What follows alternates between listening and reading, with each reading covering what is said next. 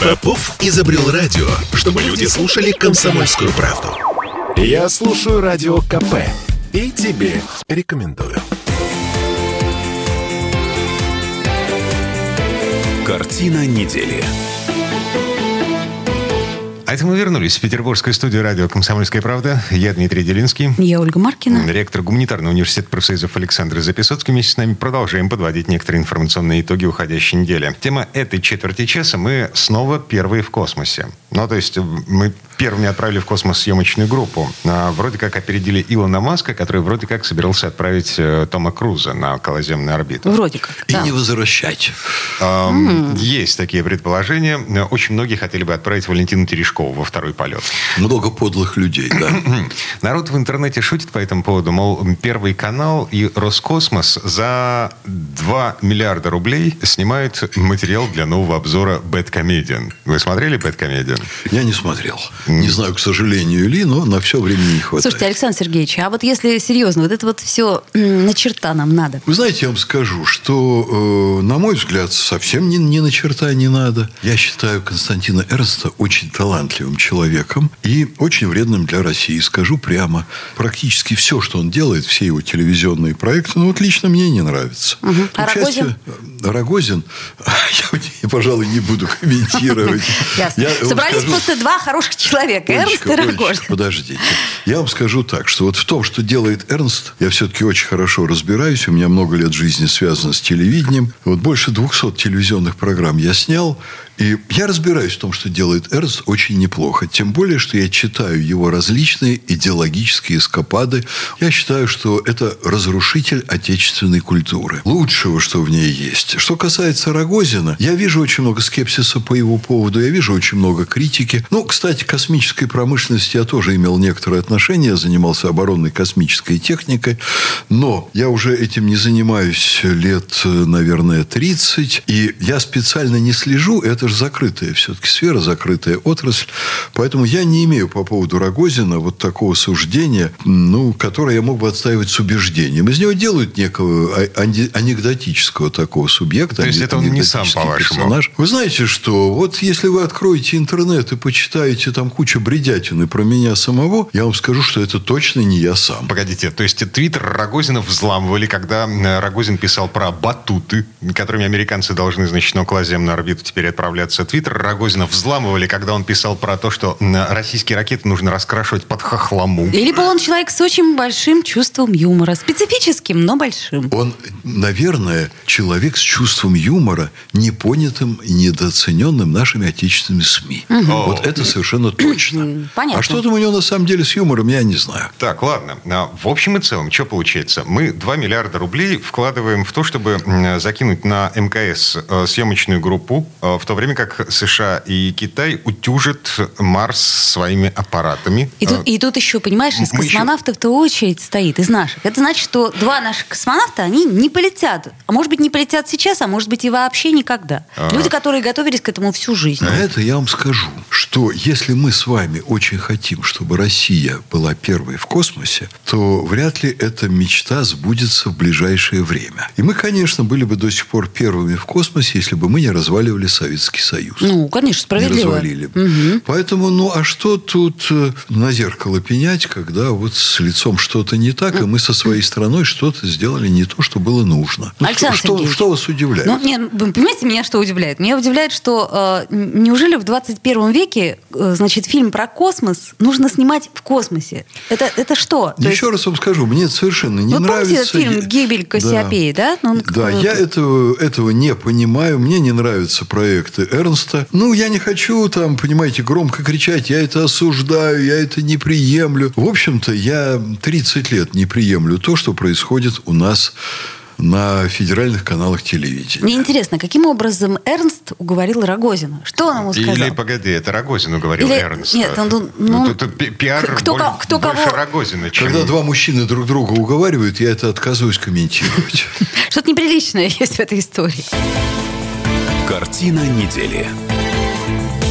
К слову о Бернсте. Ящик Пандоры – одна из важнейших тем на этой неделе. Значит, так называется огромный объем документов об офшорных сделках более 100 миллиардеров, 35 мировых лидеров, 400 государственных чиновников. Это досье. Это слив из одного из офшорных банков. В общем, 11 миллионов файлов общим объемом 3 терабайта. Вся подноготная. Нашей элиты. И Эрнст там фигурирует.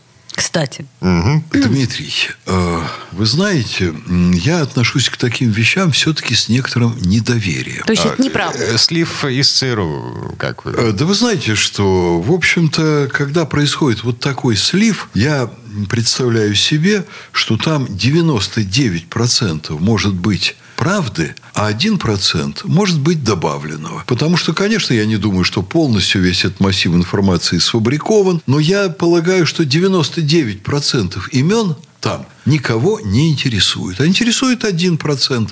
И вот в достоверности вот этого 1% у меня есть большие сомнения. Если бы, допустим, Явка в силу каких-то причуд судьбы э, взялся бы заниматься дезинформацией такого рода, то, наверное, я бы взял бы, ну, мне трудно себе представить, но тем не менее, я взял бы 90, 99% правды и добавил бы туда одну маленькую капельку лжи. Но вот именно эта ложь, она привлекла бы внимание, ее все обсуждали бы, ее все крич, выкрикивали бы и а, так а, далее. А что вы далее. сейчас имеете в виду под маленькой капелькой лжи? А я не верю всему, что там публикуется про публичные персоны. То есть я думаю так, а может быть что-то там правда, а что-то нет. Но если это вот так, то вся эта информация теряет в моих глазах всякий интерес.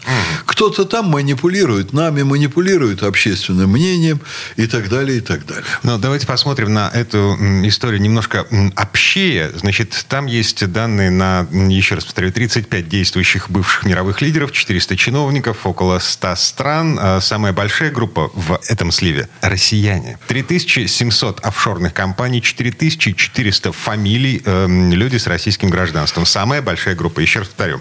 Эм, какого черта сильные мира сего из нашей страны чего они боятся? Почему они прячут деньги за границей? А я не уверен, что они боятся. А я думаю, что из Соединенных Штатов, если бы Россия делала вот та- такой слив, э, было бы, наверное, 33 тысячи. Э, все практически крупные корпорации Запада, э, или почти все, они держат свои счета в офшорах. Там, когда мы прочитаем название, это будет вообще, вы знаете, потрясающе. Все гиганты практически американские. Так, ну хорошо, мы поняли. Да. Значит, в Америке негров линчуют, и госдолг у них там зашкаливающий со страшной силой. Но наши-то почему? Почему наши? Вы знаете, что, на мой взгляд, вообще у наших сограждан, которые имеют большие деньги, есть очень серьезные мотивы их прятать. Например? Например, как-то в какой-то момент у меня образовались деньги, ну, это было уже несколько лет назад, которые я честно положил на депонент, но еще больше было денег у одного моего родственника, я не буду называть его имя, и он тоже положил в тот же банк на депонент. И в какой-то момент ему из банка позвонили и сказали, а правда ли, что вы вот переводите свои деньги в другой банк? Он сказал, нет, ничего подобного. Оказалось, что в российский банк, в общем, очень приличный, я этот банк, я ему посоветовал туда деньги положить, приходит человек молодой, с паспортом, абсолютно таким же, полностью совпадающим с, с паспортом моего родственника. Только фотография другая. У нас криминогенная обстановка такая, которая не сравнится с а. Западной Европой и Соединенными Штатами. То есть они боятся все криминогенной обстановки? Криминогенная обстановка, конечно, совершенно не отрегулирована. Я вам Сильные скажу. мира сего. А тогда, да, у меня вопрос. Если они сильные мира сего, так почему у нас, извините, криминогенная обстановка? Криминогенная обстановка у нас потому, что другие сильные мира сего, работающие в правоохранительных органах, очень сильно недорабатывают. Совсем недавно... Ну, И тоже хранят деньги в как, офшорах. Как недавно, 10-15 лет назад, у нас цифры людей, которых крали в Москве, вывозили на Кавказ. Крали в Москве, подчеркиваю, вывозили на Кавказ. Вот эта статистика, она не очень афишировалась. А я ее знал. Более тысячи человек в год похищали из Москвы и требовали выкупа. Александр Сергеевич, но нам же из каждой пепельницы э, кричат о том, что 90-е закончились, у нас эпоха стабильности а это уже и было, благосостояния. Было мы встали, а было... мы встали с колен. Нет, это мы про сейчас говорим. Дима, мы про офшоры, которые, позже. как вы говорите, про Нет, криминал. Оля, Оля, а когда эти офшоры создавались? Я не думаю, что это было сегодня. Следующая история. Ситуации, в которых могут отжать бизнес. Но это было давно и неправда. О, а куда это делось давно? Это никуда не делось. Непрерывно идет передел собственности, непрерывно. Рейдерские захваты? Бизнесменов нет. Бизнесменов сажают в тюрьму. Это не секрет в нашем государстве. Все время поднимается этот вопрос бизнес-омбудсменами и так далее, и так далее. Я знаю одного влиятельнейшего человека в администрации президента, который э, мне рассказывал, как у его очень добрых знакомых, там личных знакомых, которые вложили огромные средства в новые фабрики, отстроили великолепный бизнес, как у него, у, него, у этих друзей, отжимали бизнес, он ничем им не мог помочь. Эм, роскошно. То есть, по большому счету, получается, что люди в нашей стране настолько не уверены в государстве, в помощи от государства. И в защите, да, в, своих активов, своих близких правоохранительной и так далее, системе, да. в судебной системе, что они предпочитают да. прятать деньги за границей. Это никуда не денешь. Я вам только замечу к вашей реплике, что вообще-то в ряде стран Запада люди по тем же приблизительно причинам, они стараются скрывать свои доходы, а может быть из-за жадности, а может быть из-за нежелания платить а налоги. может быть. Да, а может вот быть может быть, да. да. Угу. Но я не уверен, что у нас в целом ситуация по, по офшору в нашей стране, что она намного хуже, чем в других странах. Так или иначе, ящик Пандоры еще только открывается. Там еще много чудных нам открытий готовит просвещение дух. Я бы не увлекался бы...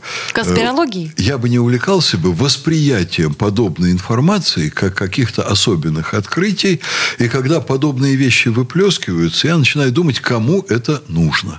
Хотя неблагополучие есть, неблагополучная ситуация есть. И, кстати, я, Оля, думаю, вот вы эту тему затронули, что по сравнению с 90-ми у нас все стало действительно намного лучше. Ну, конечно, у нас ларьки пропали от метро с портвейном. Не а. только. И с офшорами все стало лучше. Ларьки с офшорами тоже пропали. Вернемся в эту студию буквально через пару Ларьки минут. Ларьки с офшорами хорошая шутка.